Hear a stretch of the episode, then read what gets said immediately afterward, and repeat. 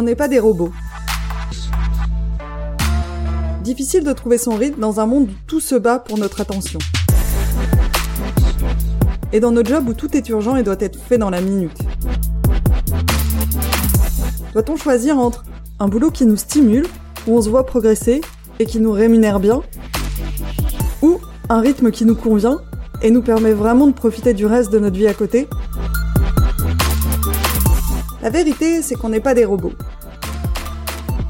On ne peut pas faire toujours plus, toujours plus vite, toujours aussi bien, sans que ça craque.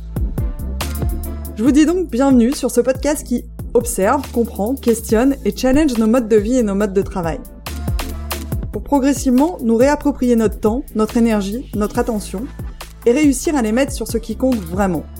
Pour nous et pour le monde. Je suis Carole Mézia, votre hôte, et je vous souhaite une bonne écoute. Bienvenue dans cette interview de On n'est pas des robots où je reçois aujourd'hui Marie Prévost, euh, qui est présidente et fondatrice de euh, la Fabrique à neurones, euh, qui est un centre de neurosciences appliquées dont la mission est de contribuer à l'équilibre entre bien-être et performance grâce à une meilleure compréhension du cerveau. Marie, tu es ici d'un parcours en neurosciences et chez la fabrique à neurones, vous avez vraiment à cœur ce côté scientifique et la fiabilité euh, euh, et la valeur scientifique des infos que vous utilisez et que vous mettez en application. Et c'est ça qui rend votre travail euh, particulièrement intéressant. Merci, oui. On a choisi de parler de deux sujets aujourd'hui. Le premier, c'est la charge mentale. C'est un sujet dont beaucoup de monde parle, dont beaucoup de monde souffre et qu'on ne sait pas toujours comment traiter, et notamment de manière durable. Et le second sujet, c'est l'apprentissage. Euh, et ça, c'est quelque chose qu'on va euh, beaucoup rechercher, notamment dans le travail, à développer des connaissances, des compétences, de l'expertise, mais qu'on laisse souvent faire tout seul, euh, sans vraiment conscientiser ce qui va faire qu'on va apprendre vraiment efficacement et que ça va durer. Donc voilà, pour toutes ces raisons, je suis hyper contente, je suis vraiment ravie d'avoir cette conversation avec toi et j'espère que ça va permettre aux gens qui nous écoutent de mieux appréhender ces deux notions et de, de les euh, gérer de manière plus intentionnelle. Merci d'avoir accepté l'invitation, Marie. Merci à toi, merci Carole pour l'invitation. C'est très chouette d'être là. Et j'espère attribuer, apporter euh, ma, petite contribution à, toutes ces questions. C'est humblement dit, je n'en doute pas. ben, on va commencer par parler de charge mentale. Euh, et on va commencer par le début, qui est de définir exactement ce que c'est que la charge mentale d'un point de vue scientifique et euh, peut-être, euh, non, on passera, je poserai ma, question euh, d'après après. Ça marche. alors, charge mentale, je vais, je vais peut-être faire une entorse à exactement ce que scientifiquement on, en dirait. je ne sais pas si on parlait à quelqu'un qui fait la psychologie cognitive pure et dure, mais je vais quand même garder des choses très, très rigoureuses là-dessus. Euh, je crois que c'est vraiment le côté euh, on en met trop là où il n'y a pas assez d'espace ou pas assez de ressources, pour le dire de façon assez, euh, assez simple. Et, c'est vraiment cette sensation qu'on est débordé, qu'il y a trop de choses, qu'il y a plein de trucs sur la liste. Ça va être ça la charge mentale, la définition de la charge mentale. Et quand il y en a trop, c'est le débordement. Quand elle est juste normale, c'est voilà sa liste de choses à faire, c'est euh, euh, l'espace que j'ai pour réfléchir, pour mémoriser des choses, pour me concentrer, cet espace disponible. Ça, c'est ce que moi, je mets dans cette charge mentale. Et c'est euh, en termes de définition scientifique, je dirais, c'est plus simple de se baser sur la définition cognitive qui est quelles sont les limites que nous avons pour effectuer nos, nos tâches cognitives au quotidien. Et si cette limite est dépassée, alors on peut aller vers euh, cette surcharge. Voilà ce que, ce que moi j'en dirais de fait, je pense que je peux juste préciser ce que c'est que les fonctions cognitives ou la cognition. C'est effectivement toutes ces connaissances qu'on a qui nous permettent d'utiliser notre intellect.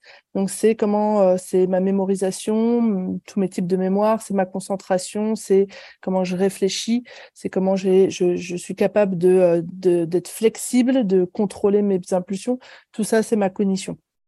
Et la charge mentale, c'est comment j'utilise tout ça euh, sans la faire trop déborder. en fait, je comprends qu'il y a peut-être plus de choses que ce qu'on a euh, euh, l'habitude d'entendre. Enfin, pour moi, je l'associais vraiment. Euh, tu as parlé de plusieurs mémoires, tu as parlé de plusieurs choses. Moi, c'est vraiment. enfin, le premier truc, c'est je me disais, c'est la mémoire de travail. C'est le truc que quand je lis quelque chose et que je n'arrive plus à comprendre ce que je dis, les informations ne rentrent plus, je me dis, là, j'ai trop de charge mentale. Mais de ce que j'entends de ce que tu dis, mm. il n'y a pas que ça. Est-ce que tu peux nous parler peut-être un peu euh, de tous les signaux ou de tous les, toutes les manières qu'on peut avoir de la reconnaître chez nous, de se dire, bah là, c'est là, c'est un sujet de peut-être il y a trop dans mon cerveau, dans mes fonctions cognitives, elles sont saturées, quoi. Ouais. Ouais, avec plaisir. Effectivement, l'approche qu'on a, enfin, elle est très cognitive, elle est très euh, mécanique. Euh, moi, j'aime voir le cerveau de façon très mécanique, donc ça, ça me rassure. Euh, je pense que c'est pas tout à fait vrai cette vision que j'ai, mais c'est celle qui, qui, me va bien. Et par exemple, effectivement, ce que tu ce que tu as dit quand tu essaies de réfléchir et que tu n'y arrives plus, là, ça concerne cette charge mentale, mais pas que. Si on te donne des informations, on te balance une liste de choses à retenir pour aller faire les courses, et il y a un moment tu dis oh là là, il y a trop de trucs, faut que je note ça aussi, c'est de la charge. On t'a donné des informations qui sont pas à prendre par cœur, tu veux pas t'en souvenir pour toujours. Pour autant, il faut bien les stocker quelque part dans ta tête. Ça, ça va participer à cette charge et à cette surcharge si on t'en met trop. Et tu vas sentir toi-même que au moment où tu sais que, oula, je vais pas retenir tout ce que tu me dis euh, pour faire ma liste de courses, bah, attends, je fais une liste. Ça, c'est un bon signe que là, on va arriver sur la surcharge et qu'avant, on était juste, on mettait quelques notions dans la charge. Euh, on a le même phénomène avec euh, euh, la concentration. C'est-à-dire que je suis à l'accueil et puis je suis censée faire le, bon accueil aux clients qui arrivent, mais en même temps, je dois aussi surveiller très attentivement mon écran de contrôle ici parce que quand les livreurs viennent par la porte arrière, c'est moi qui dois leur ouvrir et il n'y a pas de bouton pour sonner, donc faut que je, je veille sur le fait qu'ils soient là ou pas. Et en même temps, je suis censée envoyer mes factures et mes devis. Là, en gros, on me demande de me concentrer sur plein de choses en même temps. Évidemment, je me sens débordée. Évidemment, j'ai l'impression que j'arrive pas à faire mon taf comme il faut parce qu'on m'en demande trop. Et ça aussi, ça va participer de cette surcharge parce que je peux pas faire plein de choses en même temps. Je peux pas me concentrer sur plein de choses en même temps. Et ça aussi, ça participe de, de la charge. Et là, c'est un problème de limite de concentration alors qu'avant, c'était un problème de limite de mémoriser temporairement quelques informations pour aller faire mes courses. Et toi, dans ton exemple, c'était un problème de euh, mémoire de travail, comme tu dis, que, combien d'informations je peux manipuler en même temps dans ma tête pour réfléchir et trouver une solution. Donc, il y a plusieurs euh, aspects de ma cognition qui sont en jeu quand on parle de la charge mentale et, et celles qui sont limitées eh ben, dès qu'on vient les saturer, on va se mmh. sentir débordé et en surcharge. Et donc, les signaux qu'on peut repérer, c'est quand euh, on commence à se sentir effectivement avec trop de trucs débordés et que là, on, a, on sent qu'on n'arrive plus à jongler, on n'arrive plus à faire avec ce qu'on nous donne. Je pense que mmh. ça, c'est un bon signal pour se dire, euh, j'ai envie de mettre les choses à plat, quoi. Il y a trop de trucs d'un coup. Et comment on fait la différence entre euh, juste une charge mentale normale peut-être une surcharge mentale et aussi un manque de compétences. Typiquement, euh, sur l'exemple des courses, en fait, il y a des gens, ils sont capables de mémoriser euh, plus facilement que d'autres euh, ce qu'il faut acheter. Il y a des gens, peut-être ça les intéresse pas en fait, et du coup, ils vont prendre un peu euh, ce qui passe quoi. Donc, et, et, là, c'est pas forcément un sujet de charge mentale, ou peut-être que si d'ailleurs, euh, c'est juste qu'ils ont moins d'espace dans cette fonction cognitive-là. Ouais, ben, c'est vrai que si tu demandes à un, champion de la mémoire de retenir ta liste de courses, il va, il va être comme ça, il dira pas, oh, moi, ça commence à brûler là-haut, ça charge, j'y arrive, ça surcharge, j'y arrive pas. En général, quand même, le, le, le, le, le public, grand public euh, normal, toi et moi, j'ai envie de dire, euh, si je ne veux pas te, te, mettre dans cette situation, peut-être que tu es une super championne de la mémoire, mais euh, on n'a pas forcément beaucoup de grosses stratégies de mémorisation qu'on a développées parce que c'est pas notre métier. On travaille pas en particulier sur je dois être bon à mémoriser, ça c'est mon job.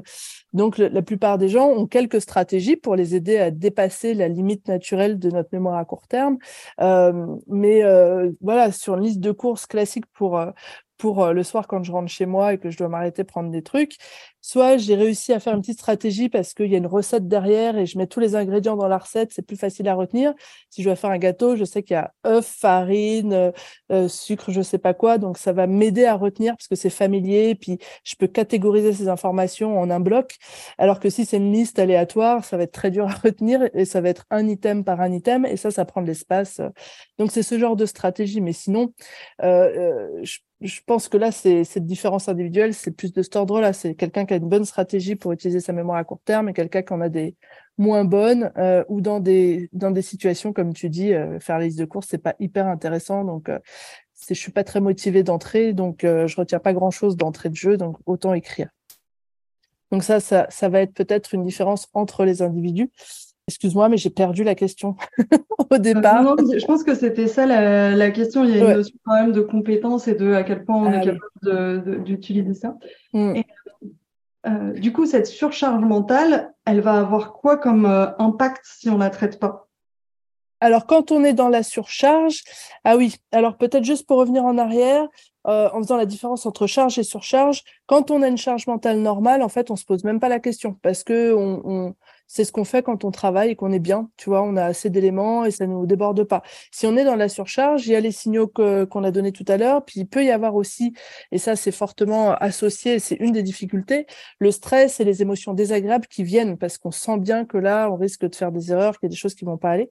De fait, effectivement, euh, quand on arrive dans cette surcharge, les conséquences, ça va être ça, ça va être tout le côté émotionnel négatif qui est associé. C'est euh, parce que être en surcharge en permanence, c'est demander un peu trop à mon corps et à mon cerveau en permanence par rapport à ce qu'il est capable de faire. Et donc, on dépense de l'énergie. Euh, mémoriser, c'est beaucoup d'énergie. Se concentrer, c'est beaucoup d'énergie et d'effort. Et si je demande de faire ça en permanence en trop plein, quoi, euh, bah, du coup, on se fatigue. On se fatigue beaucoup. On, à la fin de la journée, on le sent, on est épuisé parce qu'on a essayé de tourner à, à plein régime, même au-delà de notre plein régime, en fait. Donc, on va avoir une grosse fatigue. Et ce qui rajoute au désagréable, au-delà de la fatigue, c'est le côté stressant, le côté, on sent que tout ça, ça nous, ça nous, ça nous dépasse et ça nous énerve. Et toutes ces émotions désagréables, celles-là, elles sont aussi en fait, euh, en particulier le stress euh, désagréable, c'est euh, délétère. C'est pas bon pour nous. On, on, on, sécrète trop de cortisol et ça ça abîme nos cellules, donc ça les détruit. Donc vivre ça de façon régulière, chronique et de façon intense, c'est effectivement mauvais pour notre santé. Est-ce que tu peux rentrer un tout petit peu plus en détail sur c'est quoi l'impact physique en fait quand tu dis euh, bah, le cortisol euh, ça va détruire euh, c'est délétère pour nos, nos cellules ouais. Alors je pour rentrer dans le détail que je maîtrise ça va être quand tu quand tu ressens du stress, a priori, euh, le stress tel qu'on l'entend dans le langage commun, pas qu'on l'entend dans le langage euh, scientifique, parce que euh, le stress dans le langage scientifique, ça peut être de la stimulation, c'est-à-dire quelque chose qui te met en mouvement, tu réagis, ça te met, ça te met en mouvement pour faire quelque chose. N'empêche que le stress désagréable, c'est le même processus au démarrage, c'est que a priori, ça va stimuler ton circuit de la peur, euh, ce circuit de la peur qui se déclenche, c'est une mise en mouvement pour réagir à quelque chose qui va pas euh, et auquel il faut échapper ou contre lequel il faut combattre. Et donc, tu sécrètes des hormones, de l'adrénaline pour préparer ton corps à se mettre en mouvement pour aller euh, au combat ou courir très vite ou voilà. Quand on fait ça, en fait, on, on coupe certaines fonctions de notre corps dont on n'a pas besoin tout de suite maintenant, comme la digestion, mais on en active d'autres pour pouvoir se mettre en mouvement rapidement et fuir ou voilà survivre mais par contre, si ça dure trop longtemps, ce, ce, cette émotion-là, si elle est, elle est longue, alors que les émotions sont censées être brèves, on va changer de type de sécrétion, on va, on va sécréter du cortisol, et ce cortisol, on va le sécréter aussi plus longtemps.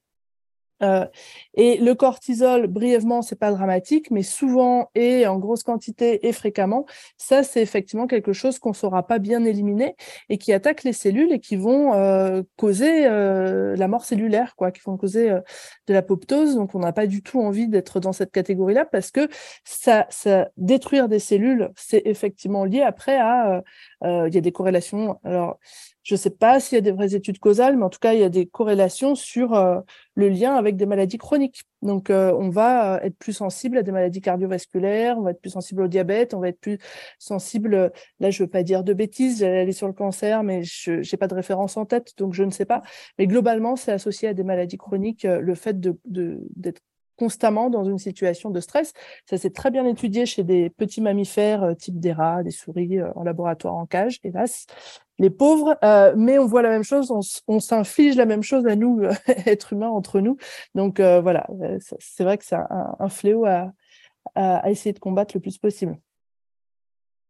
Et pourquoi on en parle autant aujourd'hui? Est-ce qu'on avait vraiment moins de charge mentale il y a un siècle ou, ou 50 ans? Alors, c'est une bonne question. J'avoue que hum, je pense que c'est euh, aujourd'hui on vit dans une culture de la connaissance et que la culture de la connaissance c'est extrêmement propice. Euh, tu vois toutes les fonctions, euh, tous les jobs euh, du tertiaire quand on les catégorise, où tu travailles derrière ton ordinateur, euh, voilà. je pense que c'est exact, c'est très propice à la surcharge mentale parce qu'il y a un débordement d'informations en permanence, il y a Internet qui nous abreuve de tas de choses, les téléphones qui nous abreuvent de tas de choses. Donc, on sature notre mémoire à court terme, on dit, ah, ça c'est intéressant, ça c'est intéressant, mais en fait, dans une journée, tu peux pas apprendre de façon, on verra tout à l'heure, euh, euh, comme ça, toutes les cinq secondes, apprendre des nouvelles notions, ça marche pas du tout comme ça. Euh, et il y a le fait aussi qu'il y a un changement de culture. C'est beaucoup les femmes là qu'on en parlait ces derniers temps, parce que avant il y avait peut-être des rôles. C'est une hypothèse. Ça, par exemple, en source scientifique, je n'en sais rien, mais il y avait quand même un, une séparation des tâches qui était nettement plus nette. Le, monsieur, tu vois, je fais des gros stéréotypes, allait travailler, la madame s'occupait de la maison et des enfants. Et aujourd'hui, on a brouillé un peu les cartes en mélangeant les genres. Les messieurs vont au travail et s'occupent des enfants et de la maison. Les femmes vont au travail et s'occupent de la maison et des enfants. Et en fait, on s'occupe tous de tout. Et euh, forcément, ça fait plus de plus de choses à, garder en tête et à traiter que si je suis juste sur une fonction dans ma vie. Quoi. Ma fonction, c'est de m'occuper des enfants. Il y a quand même des choses à gérer, mais j'ai moins de thématiques dans ma journée à gérer et moins de diversité. Donc peut-être qu'il y a aussi moins d'informations.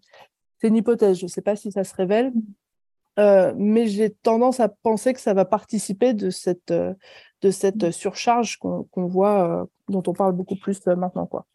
Hmm. Euh, ok. Et euh, du coup, bah, en fait, tu as. Euh, alors, je sais pas si c'est. Tu as vraiment répondu à la question, mais, mais voilà. En fait, est-ce qu'on est tous égaux devant la charge mentale? En tant qu'individu et en tant que. Enfin, suivant notre environnement, ce qu'on a à faire, etc. Donc, ça, tu as un peu répondu à cette deuxième partie. Et en particulier, du coup, on entend beaucoup ah oui, mais les femmes, elles ont beaucoup plus de charge mentale que les hommes. Est-ce que. Est-ce que c'est vrai déjà d'un point de vue euh, purement du cerveau Et ensuite, euh, c'est moins ta spécialité, euh, c'est ce que tu disais juste avant sur d'un point de vue sociétal, suivant le nombre de choses qu'on a à gérer. Là, c'est peut-être moins ta spécialité. Ouais, ouais, tout à fait. C'est pas du tout ma spécialité, mais en tout cas, je, je effectivement, les, les femmes ou les hommes sont, sont égaux devant la charge mentale. Il n'y a pas de le genre ne prédispose pas à être plus plus facile à charger ou à décharger ou à surcharger. Euh, par contre, c'est vrai que je, pense que dans le partage des tâches, euh, si on rajoute des tâches sur un genre de façon culturelle plus qu'un autre, ah bah, il y aura plus de surcharge euh, de façon juste logique. Euh, si j'ai une fonction à assurer dans mon quotidien versus trois fonctions différentes, pour un même rendement, pour un même, un même attendu, bah, euh, évidemment qu'il y, y, a la personne qui a trois, trois choses à, gérer dans son quotidien aura plus de surcharge potentielle. Donc ça, oui. Le fait qu'on ne soit pas égaux, c'est vrai, on n'est pas égaux, en particulier, par exemple, en termes de, de résilience, comment on fait, euh, on fait face au fait que euh, la surcharge va nous stresser, va nous impacter. On n'est pas du tout égaux là-dessus. il y en a qui, qui ont trop d'informations qu'on leur donne dans la journée ou trop de choses à faire et pour qui c'est très très très inconfortable euh, ça va être angoissant euh, inquiétant et puis ça va aller vraiment sur des, des émotions extrêmement euh, pénibles. Et puis il y en a d'autres pour qui c'est ok. Ils arrivent mieux à jongler avec ça c'est moins associé à des émotions désagréables en permanence. Donc peut-être que ça les impactera moins. C'est ça que je vais appeler résilience. Je sais pas si c'est l'utilisation exacte du terme mais en tout cas ça ça fera une différence. Et ça dépend effectivement là des individus. Mais je pense que le gros du travail, c'est vraiment sur le, collectif, parce que euh, euh, c'est notre entourage, notre culture, euh, c'est le groupe qui fait que on, vit avec cette surcharge ou pas, qu'on l'impose ou pas.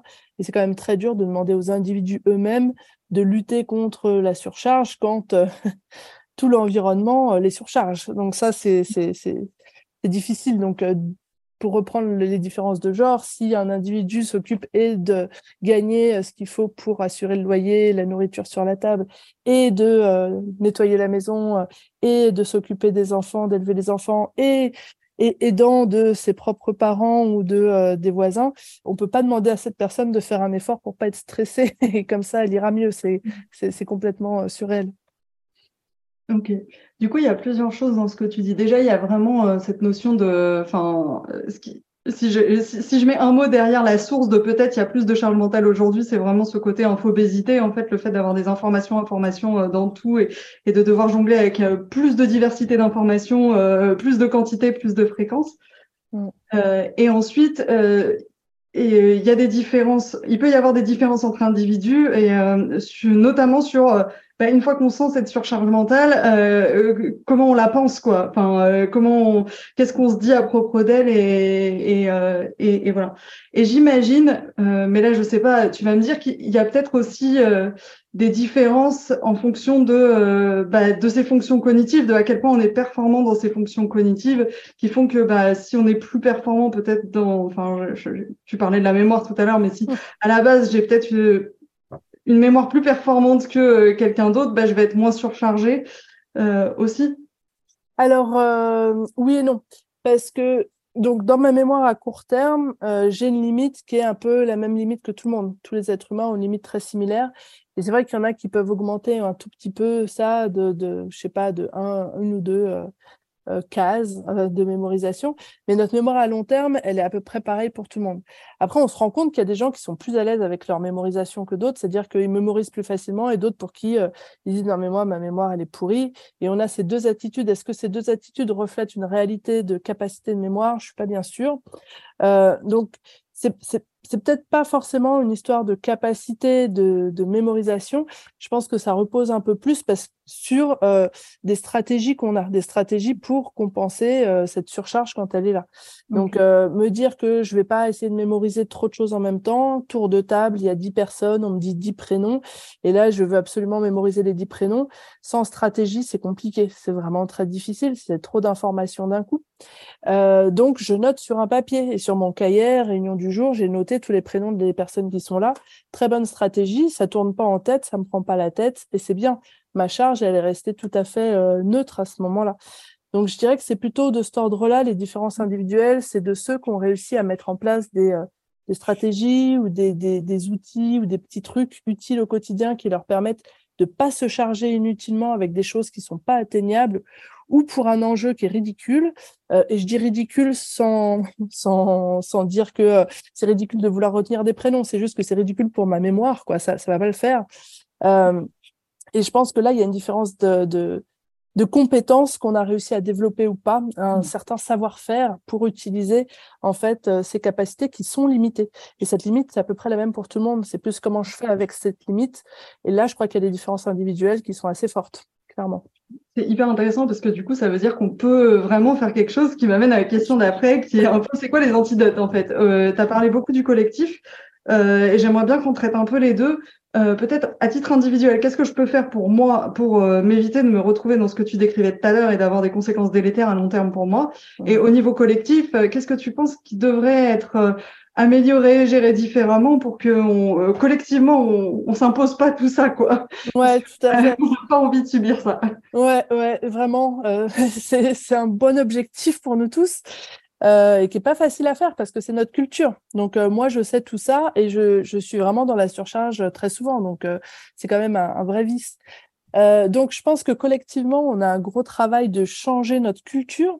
Donc, c'est ce que font des tas d'organisations, des tas de, de podcasts, des, des scientifiques, euh, voilà, qui, qui, vont essayer chacun par sa, son, son entrée de changer ce, cet état de fait, mais il faut qu'on change notre culture parce que on a une injonction à la performance et à l'efficacité qui fait que par la force des choses, on va être en surcharge. Euh, et puis il y a une espèce de truc d'urgence en permanence qui euh, fait que euh, j'ai une limite de temps. En deux heures, il faut que je fasse ça, ça, ça, ça, ça, ça, ça, ça, ça, ça, ça. Ça n'a pas de sens. en une semaine, je peux faire tout ça en fait, peut-être sans être en surcharge. Et ça, c'est déjà énorme. Donc, on arrive à changer notre culture de travail petit à petit, ça fera beaucoup. Et l'individu qui est pris dans cette culture, par la force des choses, du coup, vivra bien mieux. Donc, euh, ça, je pense que c'est le travail qu'on a à faire en tant que dirigeant, collègue, politique, euh, professionnel de santé, de, de transmettre un peu ce, cette, cette notion. En tant qu'individu, euh, je crois qu'effectivement, on peut se former, c'est-à-dire, euh, par exemple, des formations euh, d'organisation, de gestion du temps. Il y en a qui trouvent ça, enfin, je me souviens, j'en ai parlé il y a pas longtemps, et c'était limite, ouais, enfin bon, c'est un peu ridicule. Ben non, c'est apprendre justement à utiliser son temps efficacement et à bon escient. Et comme on a l'impression qu'il nous faut du temps tout le temps partout, si déjà on fait ça efficacement, ça va, ça va peut-être nous alléger de je perds du temps, j'y arrive pas, je cherche encore une heure dans ma journée. Enfin voilà. Il y a aussi. Euh, si, si, si, je reviens, c'est vraiment apprendre ce que tu décrivais tout à l'heure comme des stratégies. C'est-à-dire aller se former à ça peut être quoi la le panel de stratégies que je peux mettre en place pour pas me retrouver là-dedans et voir lesquelles me parlent, lesquelles sont les plus efficaces dans telle situation pour moi, etc. Donc c'est ça. Peut-être, exactement, ouais, ouais, peut-être que selon les formations à la gestion du temps et à l'organisation personnelle, on peut trouver euh, des stratégies là-dedans qui vont nous être efficaces pour euh, moi, Marie, ou pour toi, Carole, et qui seront différents pour, euh, Nassima à côté, qui n'aura pas exactement les mêmes mais oui, je pense que ça, ça a de l'intérêt.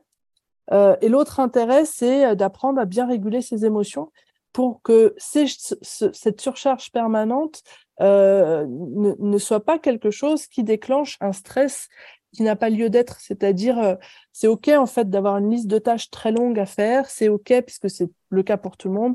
C'est OK euh, d'avoir voilà très peu de temps pour faire les choses. Il faut il faut permettre de façon culturelle à l'individu de ne pas faire en deux heures ce qu'on lui demande de faire quand ça dépasse complètement l'entendement euh, humain. Et l'entendement humain, c'est euh, ces bases de je ne peux me concentrer efficacement que sur une chose à la fois. Donc si on demande en deux heures de temps à quelqu'un d'être concentré sur trois choses en même temps, ça n'a pas de sens. Il faut arrêter de faire ça. C'est très difficile de le repérer. Euh, on a tellement l'habitude qu'on s'en rend pas compte. Il faut arrêter de demander aux gens de résoudre des problèmes et de réfléchir à des organisations et des plannings. Là, en l'espace de cinq minutes pendant la pause du déjeuner, alors tout le monde leur parle en même temps. Là, ils se concentrent sur plusieurs choses en même temps. Leur mémoire de travail est complètement saturée parce qu'il y a trop d'infos pour gérer ces plannings. Donc, il y a des logiciels, il y a des outils qui permettent de faire ça à la place de nous et de notre cerveau. Donc, en fait, il y a plein de choses qui peuvent alléger notre charge mentale. Il faut équiper les gens quand on leur demande de faire ça. Au lieu que ce soit un humain qui le fait, ben, on demande à un logiciel qui est tout à fait programmé pour faire ça et qui fait ça bien. Euh, ça, c'est un peu toutes les choses qu'on peut mettre en place. Et quand on parle de régulation émotionnelle, il faut autoriser les individus à mettre en place leur technique de régulation émotionnelle. C'est-à-dire se lever, faire une pause de 10 minutes pour se détendre, aller courir 30 minutes, c'est ça qui leur permet de réguler leur stress et leur émotion. Euh, sans parler de la sieste, qui est importante pour se ressourcer quand on est trop fatigué. Et en surcharge, on va être très fatigué, on a vraiment besoin de se, reposer régulièrement. Et ça encore, on revient à la culture, à l'environnement, parce que l'individu tout seul, il peut pas imposer, euh, il peut pas imposer un changement de, paradigme à, toute la structure autour de lui, même s'il a à sa disposition quand même quelques outils. Et je trouve ça très cruel de demander aux individus de se détendre euh, quand mm. euh, quand il y a tout, quand il y a le feu autour de nous, quoi. Ça, ça n'arrive pas, c'est pas possible. Et c'est là où je trouve que, enfin, des travaux que toi tu peux faire chez la Fabrique à neurones, en fait, que des scientifiques euh, je trouve que, en fait, on a tellement, dans notre culture qui a des problèmes, on a quand même cette culture de la science qui fait que quand on commence à démontrer qu'en fait ça peut pas marcher, euh, ça a une grosse valeur parce que ça permet de dire non en disant voilà pourquoi. Et cette info, on peut se la, enfin, on peut se la partager, en fait, on peut s'entendre. C'est plus une histoire sociale ou de culture, ça devient une histoire de euh, de fait. Exactement. Nous, on croit vraiment à ça. Alors, c'est pas nos travaux à nous, c'est les travaux de nos anciens collègues qui sont restés en recherche. Moi, j'ai quitté la recherche il y a dix ans, donc je mène plus ce genre de travaux du tout. Mais par contre, que ces travaux-là soient vulgarisés et transmis, comme tu le dis, à tous, je pense que c'est hyper important. Et euh, peut-être un jour, les chercheurs le feront directement ou les universités auront vraiment à cœur de transmettre tout ça au grand monde et la fabrique à neurones n'existera plus, mais ce sera bien, on fera autre chose. et, euh, et, là, tout, tout ça sera transmis au grand public pour, pour que ce soit utile. Donc, euh, ce sera parfait. Merci beaucoup. On va passer à notre deuxième sujet, peut-être euh, en parler un petit peu moins longtemps parce qu'on a déjà pas mal discuté. donc, le deuxième sujet, c'est l'apprentissage je pense qu'il est assez lié au premier euh, et notamment, en fait, je vais parler un peu de mon expérience personnelle de pourquoi ce sujet. Moi, j'adore apprendre. Euh, ça me fait euh, extrêmement plaisir d'apprendre plein de trucs et puis j'ai envie d'apprendre beaucoup de choses sur plein de sujets. J'aime bien aller en profondeur. mais ça me conduit à, à, enfin, du coup, à des limites que sont, je veux faire rentrer trop de choses dans mon cerveau trop vite. Euh, avec l'impression que c'est contre-productif parce que euh, j'arrive pas à assimiler et du coup, euh, je sais pas, j'oublie et, et, puis ou alors je perds la motivation au bout d'un moment d'apprendre parce que c'est trop. Et aussi d'apprendre peut-être trop de choses en parallèle et sans mettre en application et du coup ben je sais pas utiliser ce que ce que j'ai appris. Et c'est une grande frustration pour moi. Donc il y a toute une histoire de faire des choix sur ce que j'apprends etc mais euh, du coup j'avais vraiment envie de parler de euh, ça veut dire quoi apprendre euh, d'un point de vue du cerveau et du coup comment on fait pour euh, pour apprendre euh, efficacement Et, mm. et voilà, donc je te laisse peut-être démarrer avec le début. avec une, une, petite question, c'est quoi apprendre? C'est quoi apprendre? Je me sens un peu dépassée par la, par la question, mais je vais répondre avec ce que, effectivement ce que je maîtrise. Et merci pour cette question. C'est il faut pouvoir se concentrer sur un sujet vraiment pour pouvoir ensuite le mémoriser et pour pouvoir ensuite vraiment le pratiquer, l'utiliser pour en faire quelque chose derrière. Si on arrive à tout ça, je pense que là, il y a de l'apprentissage. J'ai oublié le fait qu'il faut comprendre ce qu'on fait ou ce qu'on veut faire, mais on se concentre, on, on, essaye de comprendre le truc, on va le mémoriser, après on va le pratiquer, l'utiliser, et là on aura on aura réussi un apprentissage quand on arrive à en faire quelque chose et qu'on se l'approprie vraiment pour pour l'utiliser. Donc ma compétence, je l'utilise ailleurs, ou ma connaissance, je l'utilise ailleurs. Euh, ça c'est bingo. Et je pense que ce qui est vraiment euh, important à savoir pour tout le monde quand on veut apprendre, c'est qu'on ne peut pas apprendre trop de trucs à la fois, ça marche pas.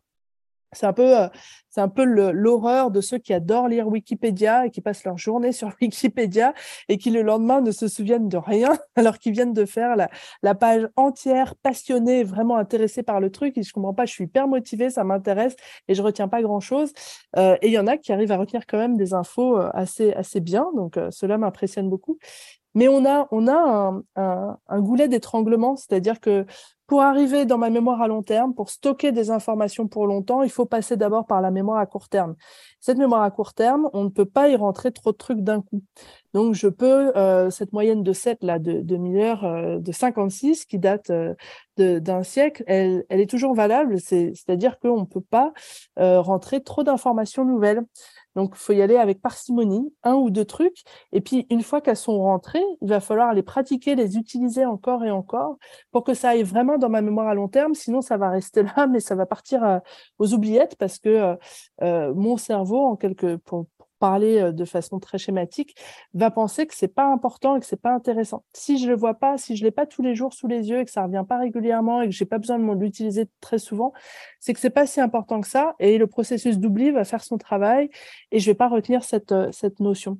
Donc, pour moi, euh, c'est une image qui me vient, c'est comme ce truc qu'on a acheté un jour un peu à l'arrache et on l'a mis au fond d'un placard et en fait, on sait même plus qu'il existe et peut-être qu'un jour on va le retrouver par hasard, mais en fait, si on on, on pense pas à aller le chercher régulièrement, on va oublier qu'on a ce, enfin, je sais pas, Exactement.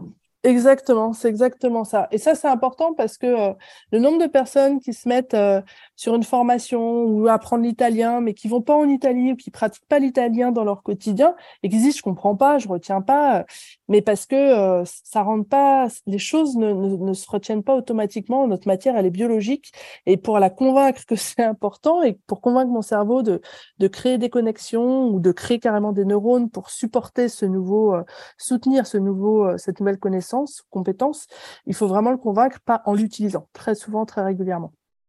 Ça, je crois que c'est voilà, un mécanisme euh, important de, l'apprentissage. Ok, et du coup, si on essaie de décomposer un peu ça, mettons, j'ai envie d'apprendre à euh, mieux parler euh, en public. Euh, et du coup, aujourd'hui, euh, bah, je j'ai jamais fait, j'ai pas de technique, euh, j'ai pas, enfin voilà, j'ai pas pratiqué. si tu devais brièvement décrire, ce serait quoi un bon process pour apprendre Qu'est-ce que tu, qu'est-ce que tu conseillerais? Le process complet de l'apprentissage, c'est j'observe, donc je peux observer quelqu'un qui est expert qui fait. Donc j'apprends la connaissance, je la vois en œuvre, ou j'apprends la compétence, donc savoir-faire, savoir-être, tout ça, je le vois faire, donc j'observe. Et dans l'observation, dès qu'il y a du mouvement, un mouvement moteur, on active nos neurones miroirs qui préactivent le même pattern neuronal chez moi que chez la personne qui est en train de le faire pour amorcer ce que moi je vais devoir faire plus tard. Donc je commence à l'allumer un peu dans mon cerveau en quelque sorte. Après, j'essaye de, euh, de comprendre, je suis bien concentrée sur ce qui se passe, j'essaye de comprendre, je découpe le mouvement, je, je découpe la connaissance, enfin voilà, j'essaie de comprendre ce que c'est. Et puis après, euh, je vais essayer de mémoriser, je vais essayer d'apprendre, de, retenir et de pratiquer. Donc si c'est du mouvement, tout ce qui est moteur, il faut le faire, il faut le, il faut le faire soi-même pour le peaufiner, le calibrer comme il faut jusqu'à euh, que ce soit un geste parfait entre guillemets, en tout cas le mieux possible. Et sans cette pratique et cette répétition, ça viendra pas. Donc, euh, et ça, c'est pas les mêmes zones du cerveau qui s'en occupent. La mémoire procédurale des, des mouvements euh, moteurs automatiques, c'est pas au même endroit que ça se passe dans le cerveau. C'est les ganglions de la base, le cervelet, alors que la mémoire des connaissances et nos souvenirs, c'est vraiment tout le cortex. Donc, toutes nos aires euh, euh, sensorielle secondaire, l'air visuel secondaire, l'air euh, auditive, euh, gustatif, tout ça qui sont sollicités. C'est pas au même endroit, donc ça va pas forcément, disons, stocké et fait tout à fait de la même façon. Et je maîtrise pas la différence de stockage. Du coup? Comment, on peut pratiquer la connaissance? Enfin, moi j'ai toujours, enfin j'ai beau, on entend beaucoup euh, le meilleur moyen d'apprendre c'est d'enseigner. Euh, du coup, euh, du coup voilà, est-ce qu'il y a d'autres moyens Se tester, donc l'autotest, l'exercice que tu fais chez toi, si c'est de la connaissance, bah, tu te fais ta, ta petite fiche, euh, ton petit exercice ou ton petit examen à toi, sans notes, sans rien. Tu vois, c'est pas là pour, euh, pour te dire que tu as 20 sur 20 ou 5 sur 5 sur 20. C'est plus pour voir où est-ce qu'il y a des trous et où est-ce que tu maîtrises bien. et tu te fais ton petit test à toi-même. ChatGPT est génial pour ça. Vrai. Euh, de lui dire, euh, bah voilà, euh, j'ai lu tel bouquin sur tel truc, par exemple, ou alors j'ai beaucoup étudié. Enfin, faut lui donner un peu de contexte. et ensuite, pose-moi pose des questions pour voir si j'ai bien compris. Mets-moi une note de, enfin, sur 10 sur le truc et explique-moi pourquoi tu m'as mis cette note, etc. Et je l'ai fait et c'est vraiment. Enfin, ça permet d'avoir aléatoire. Là où, quand on le fait nous-mêmes, on a moins d'aléatoire, quoi. C'est vrai. C'est vrai, tout à fait. Là, tu as, ton, ton, euh, ton copain de, de révision. Mais on n'a pas, tu as ChatGPT pour te donner, euh, euh, pour te donner ton, ton examen de révision. Bah ouais, ça, ça, c'est un de bien connaître le sujet parce que des fois, il dit des bêtises et du coup, voilà. Mais sur un truc qu'on a vraiment appris et sur lequel on veut se tester et où on sait aller vérifier les informations, je trouve que pour le coup, c'est un super outil pour apprendre, pour la connaissance euh, pour se tester et du coup apprendre par l'erreur et, euh, et, voilà. Ouais, et eh ben génial. Je ne savais pas, donc euh, je découvre encore tout ce que peut faire ChatGPT. Mais ouais, ouais, carrément. avoir avoir quelqu'un ou toi-même qui te teste, donc ou ChatGPT, c'est une des meilleures façons d'apprendre et pouvoir enseigner aux autres. Mmh. Euh, c'est un bon test pour voir si tu as compris ce que tu. Parce que dès que quelqu'un va te poser une question, tu vas être là, «Mmh», et tu vois que ça coince un peu, bah, c'est un très bon test. Tu vois, ça te permet, toi, de te dire, bah, là, en fait, je maîtrise pas complètement le sujet. Hop, tu retournes, bosser un peu, mmh. essayer de comprendre le truc. quoi. J'ai d'ailleurs, pour la parenthèse, un, prof euh, à McGill qui prenait un cours différent à enseigner chaque année pour ça, pour maîtriser un nouveau sujet, parce que comme il était obligé de l'enseigner, ça l'obligeait à maîtriser le sujet à fond. Et noter qu'il en choisissait un par année. Oui, exactement. Euh, est-ce que euh, plus on apprend, plus ça devient facile d'apprendre? Euh, Alors, j'ai envie de dire oui. le problème, c'est qu'on a des, on a quand même des, parfois des intuitions d'apprentissage qui sont erronées. Donc, on, on apprend d'une façon parce que petit, on a, on a appris de cette façon-là. Et, et, et disons qu'on va rester coincé avec des techniques qui sont pas forcément les bonnes. Type, euh, je relis mon texte et je surligne 15 fois tout ce que je lis. C'est vraiment pas la meilleure technique. Euh, avec une bonne intention de mémorisation, ça peut aider, mais sinon, euh, voilà, en soi, c'est pas une technique géniale de, de, mémorisation. Et on peut se retrouver à faire ça jusqu'à 90 ans parce que on, on voilà, c'est notre technique, quoi. C'est comme ça qu'on fait, et puis c'est tout. Donc, euh, je, il aurait fallu que j'aille regarder, euh, excuse-moi, la, source pour ça. Mais en tout cas, euh, plus on aime apprendre et plus on va apprendre et bien apprendre parce qu'il y a un gros, gros noyau de motivation pour, euh, pour dépasser un peu l'effort que ça nous coûte d'apprendre. Donc ça, ça, je dirais que oui. Mais euh, je ne sais pas si les, apprenants éternels sont des meilleurs apprenants que l'apprenant un peu novice. J'avais lu un truc, et c'est pas tout à fait exactement ce que tu dis, enfin la, la, la, question, mais en fait j'ai lu que euh, bah, plus on a de connaissances plus, sur un sujet et plus la, la connaissance qui s'ajoute euh, devient facile parce que on est capable de la raccrocher. Enfin, ça, ça fait des branches euh, à des branches à des choses qu'on connaît déjà. Mm. Euh, et en ce sens, du coup, est-ce que plus on connaît de choses, plus ça devient facile d'apprendre sur un sujet et on apprend vite sur un sujet?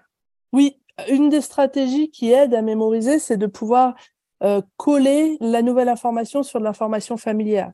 Et comme notre, euh, pour les connaissances, en tout cas, ça marche très bien comme ça, notre réseau sémantique, c'est vraiment euh, un réseau de proche en proche d'informations qui, euh, les plus proches entre elles sont celles qui sont les plus similaires, et puis plus tu t'éloignes, et moins elles sont similaires. Et donc, tu as un réseau comme ça de, de, de connaissances que tu as en, en, mémoire. Évidemment, plus tu as de connaissances, et plus la nouvelle information qui arrive, tu pourras la raccrocher à quelque chose. Le plus dur, c'est quand tu essayes d'apprendre un sujet tu n'y connais rien de rien. Donc, euh, physique quantique pour moi, on a beau en entendre parler partout, je dirais là-dessus, je serais là, à quoi je peux raccrocher ça dans ma tête, tu vois, où est-ce que je peux commencer à avoir quelque chose de familier pour, pour avoir un petit, ah, ça y est, je comprends ça, et, ouvrir une porte euh, pour mémoriser les affaires. Donc euh, oui, c'est vrai, plus, plus tu as du familier, et plus ce sera facile de, de venir coller la nouvelle information et de la mémoriser du coup derrière du coup, en ce sens, plus je connais de choses euh, au global et plus c'est facile d'apprendre sur presque n'importe quoi. A priori, ouais, tout à fait. Ok. Euh, euh, autre idée enfin, qui, se balade beaucoup, que notre capacité d'apprentissage décline avec l'âge. et dans quelle mesure c'est vrai et qu'est-ce qu'on peut faire pour enfin, voilà, éviter de trop perdre avec l'âge, si c'est vrai, bien sûr. Oui, si, si, c'est vrai parce que notre mémoire à court terme, en fait, décline avec l'âge. Donc, euh, cette moyenne de 7, euh, elle est, elle est pas fixe. et c'est comme nos fonctions exécutives, notre mémoire de travail, elle est super bonne à une période de notre vie qui est entre vers 25 ans. Et puis après, elle est un peu moins bonne pour le reste de notre vie, mais elle chute pas. Elle, elle arrive jamais à zéro. C'est juste qu'elle est un peu moins bonne. Et c'est pareil pour la mémoire à court terme. Euh, et donc, effectivement, quoi la différence entre la mémoire de travail et la mémoire à court terme? La mémoire de travail, c'est un type de mémoire à court terme. Donc la mémoire à court terme, c'est toute la même, tous les types de mémoire qui me permettent de retenir des informations sur un court moment, une petite période. La mmh. mémoire de travail, elle me permet de manipuler, donc de travailler avec ces informations, soit nouvelles, soit anciennes, sur un court moment. Donc, elle est plus limitée encore que la mémoire à court terme. La mémoire à court terme, c'est autour de cette information. La mémoire de travail, qui est une, un type de mémoire à court terme, c'est plutôt autour de quatre informations. Les, les, dernières études euh, que je connais montrent que c'est autour de, de quatre informations qu'on peut manipuler en même temps. Donc, pour se tester là-dessus, euh, il suffit d'essayer de suivre quatre lignes de, d'action de, en même temps. Euh, si tu fais 12 plus 46 plus 38 plus 52, tu as quatre informations à additionner en même temps tu feras pas une addition, tu vas pas poser dans ta tête l'addition des quatre choses, tu vas aller faire plutôt deux à deux pour en éliminer mmh. une puis rajouter. Pourquoi? Parce que bah c'est difficile de travailler avec tout ça en même temps en fait, c'est trop d'informations. Donc voilà. Mmh. Euh, donc oui, pour les personnes âgées, quand on, quand on vieillit, cette mémoire à court terme, elle est moins performante, mais pas que. La concentration aussi, elle est moins, moins facile, ça devient plus difficile. Et comme c'est un ingrédient essentiel de l'apprentissage, eh ben, on se retrouve avec moins de facilité à se concentrer. La mémoire à court terme qui est moins, moins efficace aussi. Euh, c'est notre hippocampe là qui commence à, vieillir et à donner des signes de faiblesse. Et euh, alors que notre mémoire à long terme, nos connaissances n'ont fait que qu'augmenter jusque-là. À 90 ans, j'ai un pool de connaissances et d'expériences extraordinaires euh, qui est meilleur que quelqu'un de 14 ans puisque j'ai vécu plus de choses.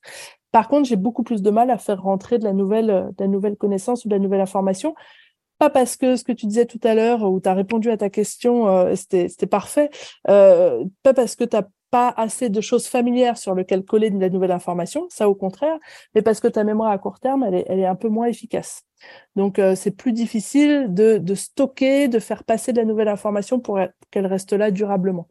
Ils sont vraiment, euh, voilà, à 80 ans, tu vas être beaucoup plus forcé de pratiquer tous les jours, tous les jours, tous les jours, tous les jours, que quand tu as 20 ans, où là, tu es vraiment encore bien câblé pour apprendre, comme si tu avais 10 ans. Et du coup, comment je fais pour garder un cerveau affûté Alors, bah, nous qui, qui travaillons pas mal. les 25 ans depuis un moment. Euh, la, maturation du cerveau est finie. Exactement. Euh, il est arrivé à maturité, et donc là maintenant on surfe sur, euh, sur ses acquis.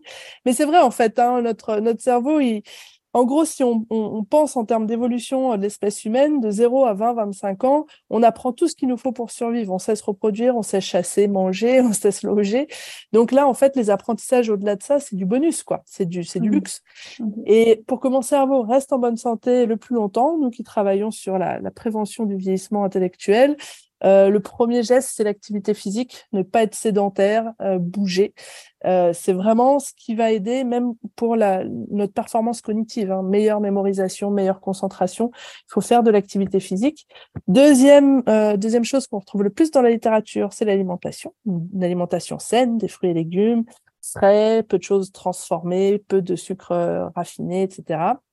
Et troisième, quatrième, cinquième, sixième chose, tout ce qui vient après, c'est continuer à les utiliser Donc, travailler, avoir des quelques contraintes, pas stressantes, mais des contraintes avec une charge mentale raisonnable. Donc, si j'ai fini de travailler, que je suis à la retraite, bah, je suis bénévole dans une asso où je m'occupe d'un groupe et j'ai des, j'ai des obligations qui me forcent à faire des efforts que je ferais pas sinon. Il y a le sommeil qui est important, euh, une bonne hygiène émotionnelle. Donc, si on arrive à avoir une bonne régulation des émotions, et euh, en vieillissant, on a aussi beaucoup de stress du fait qu'on se pose des questions sur la fin de la vie et qu'on sent que ça arrive et qu'autour de nous, il se passe pas mal de choses avec de la maladie et de la mort. Bah, c'est très stressant. Donc, euh, tout ça, ça influence la santé de, de mon cerveau. Et aujourd'hui, il y a quand même pas mal d'études à, McGill, qui, qui, est une très bonne université au Canada, euh, il y a pas mal de chercheurs qui commencent à, s'orienter sur des recherches sur le lien entre le stress chronique et toutes les maladies, même le vieillissement qui passe, euh, disant que c'est une des causes de, plein de choses, en tout cas un facteur extrêmement important. Si on arrivait à éliminer ça de nos vies, on, on se préserverait énormément. Donc en particulier pour une bonne santé euh, du cerveau éliminons le stress chronique. J'aime quand comme on revient euh, souvent à des choses extrêmement basiques euh, qu'on a du mal à appliquer euh, parce que le fait de ne pas les appliquer est un peu banalisé, banalisé quoi. Mm. comment vous voyez l'arrivée de l'IA d'un point de vue du cerveau chez la, fabrique à neurones Plutôt bien. nous, on est, on est partisans de d'utiliser les outils qui existent et pour tous les êtres humains. Je veux dire, on est, on est quand même une espèce qui nous adaptons très bien on s'adapte pas aussi bien que les insectes, qui sont quand même les rois du, royaume animal, mais on est quand même pas mal en tant qu'espèce qui s'est adaptée et qui a, moulé son monde euh, pour le bien ou pour le moins bien à, l'image qu'il voulait. Euh, donc plutôt plutôt bien. Après, je suis vraiment d'accord avec euh, le fait qu'une bonne régulation, une bonne utilisation, ça peut être intéressant, en tout cas d'y réfléchir, d'essayer de faire des choses là-dessus. Mais c'est un outil et euh, voilà, moi, étant une adepte de science-fiction, en lisant et en regardant pas mal de choses là-dessus, euh, et en étant aussi versée côté un peu science, euh, ça, ça voilà, je, mm. je, relativise. On n'est pas, on n'est pas dans Terminator ou je sais pas mm. quoi. c'est un outil quoi. Ça, ça peut que être intéressant à, à, à utiliser justement pour baisser cette charge mentale là, éviter qu'elle soit toujours solliciter alors qu'on pourrait déléguer ça à des, à des machines, euh, des tas de tâches qui nous, qui nous servent à rien et qui ne sont pas utiles. Ça, ne peut que euh, nous permettre de profiter d'autres choses beaucoup plus intéressantes pour nous. quoi. J'aime cette vision, euh, cette vision des choses. Néanmoins, ça, ça nécessite d'avoir une capacité à apprendre la technologie. Donc voilà, ça, requiert des moyens, mais, mais j'aime cette vision. On va passer à mes petites questions de fin, si, si tu veux bien. Euh, qu'est-ce que tu fais euh, quand tu te sens débordée, Marie euh, Eh ben, je ne sais pas si je l'ai dit, mais je dors.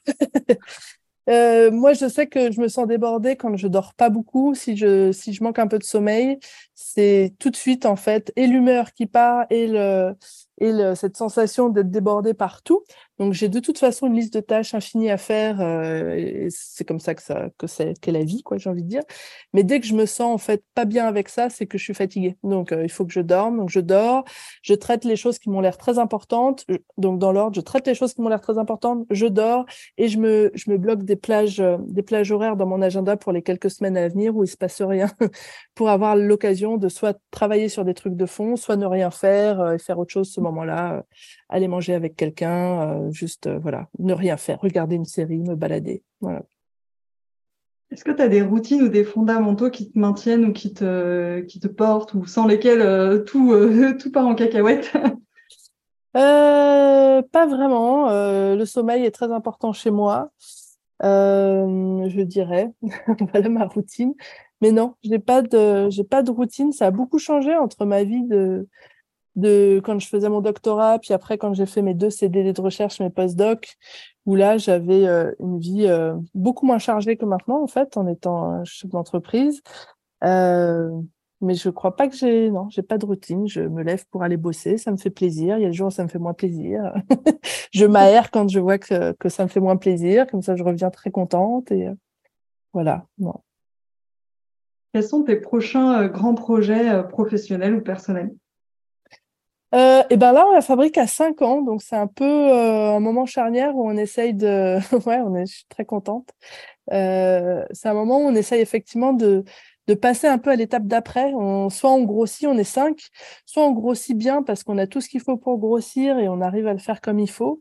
Euh, soit on reste un peu à ce niveau-là, mais c'est un peu frustrant parce qu'on est à, un équilibre où on travaille un peu trop par rapport à ce qu'on à ce qu'on pourrait faire en termes d'économie, de, de, mouvement, d'énergie, de tout un tas de choses. Donc, euh, il y a un équilibre à trouver là.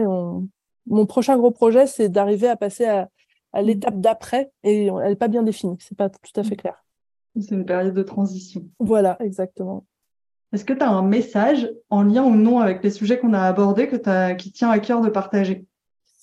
Oui, tout à fait. Je pense que euh, ce serait assez chouette si on arrivait à, euh, à tous ouvrir nos chakras et être un peu plus inclusif sur le fait que euh, on n'est pas pareil les uns les autres et quand je dis qu'on n'est pas pareil, c'est vraiment, on n'a pas besoin d'être catégorisé en pathologie schizophrène bipolaire ou d'être catégorisé super performant au travail pour être différent. On est tous très très différents.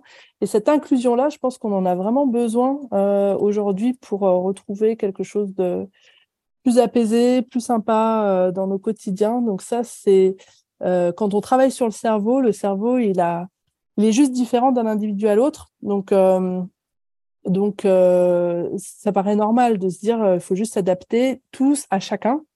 Et c'est complètement faisable d'avoir quelqu'un en face de moi qui a besoin spécifiquement d'un ordinateur de telle taille et de deux claviers, et une autre personne qui a besoin spécifiquement d'être sur son cahier et de faire cinq pauses dans la journée, et une autre personne qui a besoin spécifiquement de, de s'absenter six fois dans la journée parce qu'elle a besoin de s'aérer et qu'elle peut pas avoir du monde tout le temps c'est pas si compliqué. Je pense qu'on peut peut faire beaucoup mieux que ce qu'on fait, quoi, et, euh, que ça ne coûte pas beaucoup d'énergie ou quoi que ce soit. Donc euh, ça, voilà, j'aimerais qu'on arrive à ça. Mm. C'est un beau message, et surtout avec tous les outils qu'on a, je vois, enfin si on ouais. je vois pas comment on pourrait ne pas y arriver, quoi. Exact. Et pour finir, est-ce qu'il y a un livre, un contenu ou une œuvre que tu apprécies et que tu as envie de, enfin, dont tu as envie de parler? Ouais, et euh, je, comme euh, tu, tu m'avais envoyé cette question à l'avance, j'ai pu euh, réfléchir, heureusement, sinon j'aurais été à court, je pense, j'aurais été à... Ouh là là, ça fait tellement longtemps que j'ai pas lu de livre, comme c'est vrai, ça fait deux ans que j'ai du, du mal à lire. ces cinq dernières années, j'ai aimé beaucoup, beaucoup les vacances de Momo Sapiens de Mathias Pisiglione pour rester dans la, dans la mouvance neurosciences. Mais euh, Les vacances de Momo Sapiens, c'est vraiment un livre assez chouette à lire par petits chapitres et qui décortique comment on prend des décisions, euh, comment on est rationnel, pas rationnel, les émotions, pas les émotions, le groupe, l'individu, tout ça autour des décisions. Et c'est tout écrit euh, autour de ce Momo qui part en vacances avec sa famille. Et donc, c'est ancré dans un, quelque chose de très concret. Puis après, on rentre dans le cerveau pour en discuter. Et euh, Mathias, euh, je prononce très mal son nom de famille. Pisiglione, c'est comme ça s'écrit, mais comme il est italien, ça doit pas du tout se prononcer comme ça, évidemment. Le G, enfin voilà. Euh, J'espère qu'on me pardonnera. Euh, mais voilà, c'est un chercheur très sérieux et j'aime beaucoup son, son, son livre. J'ai apprécié le lire en vacances il y a, il y a deux ans. C'était très bien. ça s'y prêtait. Et eh ben merci, ouais. je connaissais pas et du coup, je, ça me donne envie de le lire. Euh, et notamment parce que je conseille souvent des livres euh, dans, enfin, ou des ressources dans mes, dans mes coachings et, enfin, c'est difficile de trouver des trucs qui sont euh, appliqués, enfin, qui sont oui. scientifiques et appliqués. Et donc, du coup, euh, je, je, vais regarder ça. Merci. Euh, du coup, merci pour notre échange. et pour finir, si on veut en savoir plus sur toi ou sur la fabrique à neurones ou si on veut travailler avec vous, comment on peut le faire Qu'est-ce que vous faites Enfin, voilà. Eh ben, nous, on est un centre de formation neurosciences et un centre d'ingénierie. Donc, ce qu'on fait, c'est qu'on fait, euh, on vulgarise du contenu scientifique qui peut être utile au quotidien sur la prévention du vieillissement, sur la qualité de vie au travail, sur l'éducation, apprendre à apprendre, enseigner. Et on va euh, proposer des formations sur étagère où on va en créer selon euh, les clients qui viennent nous voir. On fait aussi des conférences, des séminaires, des ateliers, avec toujours cette idée de vulgariser et de transmettre ces notions pour faciliter un peu le quotidien de, de chacun.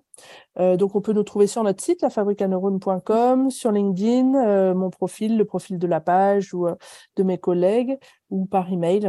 C'est les prénoms.lafabricaneurones.gmail.com. Donc, moi, c'est Marie. Du coup, marie.lafabricaneurones.gmail.com et on peut discuter ensemble. Merci beaucoup. Juste, tu, vous travaillez avec des entreprises, avec plutôt quel oui. type de, de, de, structure? Ouais, des entreprises, des professionnels indépendants. Donc, on forme, par exemple, ceux qui viennent se former sur nos contenus un peu sur étagère où là, on donne des contenus. On loue effectivement des contenus tout prêts. c'est beaucoup des coachs, des consultants, des formateurs, parfois des formateurs enseignants dans le privé. Et puis, il y a quelques entreprises, mais euh, par exemple, sur la prévention du vieillissement, ça va être des centres socioculturels, des CCAS, des, euh, des centres d'animation qui vont former leurs animateurs à utiliser nos contenus pour euh, les aînés, par exemple. et sur le pôle éducation, ça va être des gens en réinsertion professionnelle, donc des professionnels de mission locale, de pôle emploi, des formateurs qui vont utiliser nos contenus auprès de personnes en réinsertion professionnelle ou de stagiaires. Merci beaucoup pour ces précisions. Donc, si vous vous reconnaissez là-dedans et que vous avez été sensible euh, bah, à votre approche, euh, n'hésitez pas à contacter euh, Marie et je vous mettrai toutes les, les liens et ton adresse email dans, le, dans les notes de l'épisode. Merci. Merci. beaucoup pour cet échange, Marie. Merci à toi, Carole. C'était un vrai plaisir. Merci beaucoup. Merci d'avoir écouté cet épisode jusqu'au bout. Quelle est une chose que vous retenez et allez mettre en application dès maintenant?